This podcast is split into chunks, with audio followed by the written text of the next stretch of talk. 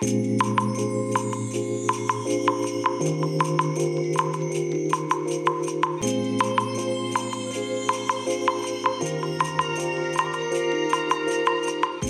いおはようございます。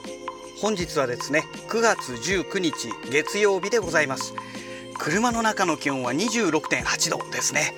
えー、ただいま土砂降りでございます。えー、もう完全にね、え、台風14号ですかね、えー、の影響でね、えここ神奈川県でもね、え相当な雨が今降ってる状態ですけども昨日もね台風の影響でかなりすごかったんですよ。すごかった。おおすごいね。聞こえますかね？あの車のね屋根の上をバタバタバタバタとこの雨のね音が雨粒がこう弾く音ですよね、え響いて入ってるかな？入ってるかどうかちょっと何とも言えませんけども。まあそんな状態でございます。はい。昨日の朝もね、こんな感じだったんですよ。ねいやー、ほんと今日、気をつけないといけないですよね。特にこの車の運転はね、あの、風もおそらく、今はね、風はね、ちなみに全然ないんですよ。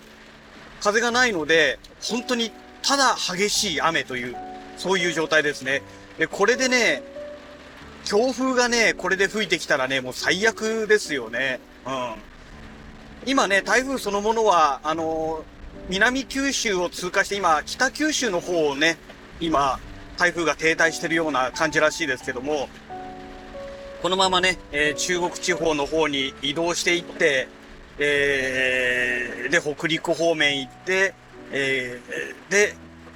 今度は東北方面行ってっていう。まあそんな感じになる予定ですけども、なんかね、雨雲レーダーを見ている限りではの話なんですけども、今日の午後あたりぐらいにはね、この神奈川県はね、ほとんどもう台風の影響なくなりそうな、なんかそんな感じなんですよね。うん。まあ、非常にね、あの、そうなってくれればね、助かるんですけども、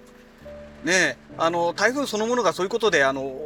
まあ、日本列島のね、北側を通っていくような形に、どうも進路が少しずつずれていってるみたいですので、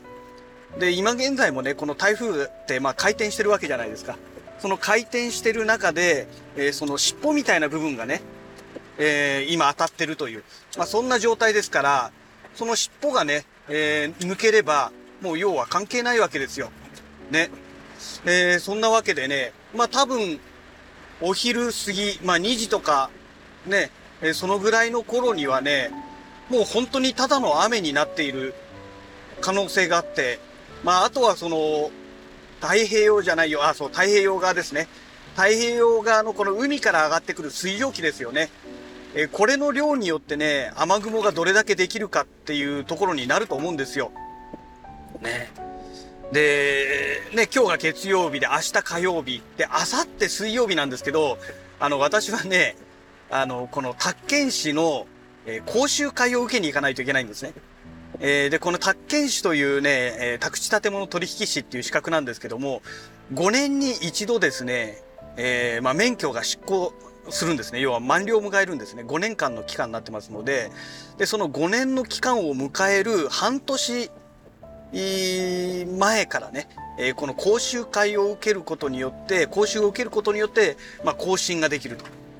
いうことなんですけど、まあ、その、ただ更新受けるだけじゃダメで、その更新受けた最後の日にね、えー、最後の日っていうかその終わりにね、一応その効果測定って言って、ちゃんと理解してますよねっていうね、まあ、簡単なテストがあるらしいんですよね。で、そのテストに合格して、まあ、あの、更新できると。どうもね、そういうことらしいんですけども、でね、それでね、港未来まで行かなきゃいけないんですよ。めんどくさいですよね、本当に。ねえ。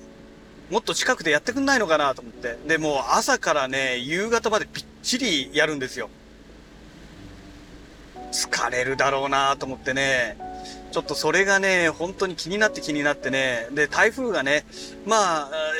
一応予定ではね、火曜日、明日のね、もう午前中ぐらいで台風の影響ほぼなくなるみたいですので、まあ多分問題ないと思うんですけども、ねえ、まああくまでね、これは、ね、気象庁の予報であって、現実はわからないじゃないですか。何がね、起こるかっていうのはわかりませんから、もしこれがね、台風が急にね、止まっちゃってね、動かなくてですね、もしくは動いてんだけどもう、なんだろう、人間が歩いてるのと変わんないぐらいの、すごいスローテンポになってしまえば、ね、当然、ね、台風の通過時期っていうのも変わってくるわけで、ですから、ちょっとね、その辺がね、本当に怖いところですよね。うん。万が一ね、これ1日ずれると、要はもう帰りはどうだっていいんですよ。帰りはどんなに遅くなろうが構わないんですけども、行きがね、行く時が、あのー、ね、とんでもない、まあ、今日みたいなね、えー、天気で、えー、例えば高速道路が止まっちゃいましたとか、もしくは自己渋滞はまっちゃって全然動かないとかね、えなってきますと、あの、遅刻が許されないんですよ。もう遅刻した時点で欠席と同じ扱いになっちゃうんですね。で、当然、講習会欠席ってことは更新できないってことになっちゃいますから、だから何が何でもね、遅刻できないんですよ。まあもちろん欠席もできないんですね。もう頭が痛かろうが、もうね、なんだろうがね、行かなきゃいけないわけですよ。だからね、そういう意味でね、ちょっとね、遠方なだけにね、同じ神奈川県でも、横浜の港未来って今私が住んでるこの神奈川県のね、西側地区ではね、もう、もうほとんどね、他県と言ってもいいぐらいね、全然違うわけですよ。ね。で、高速道路があるからかろうじてね、行けるのであって、これ下道使って行けとか言ったらね、もうそれこそ前の日の夜に出てった方がいいんじゃないかぐらいのね、まあそういう感覚ですよね。ましてこんなね、天候不順なんてありましたら、何が起こるかわかんないですからね。うん。ちなみにまたね、雨がまた強くなってきました。一瞬ね、弱くなったんですけどね、これダメですね。もう今日ずっとこんな感じなんでしょうね。うん。いやー、本当に困ったもんです。うん。えっ、と、おお危ない危ない。こんな台風みたいな時に引っ越ししてるバカがいますね。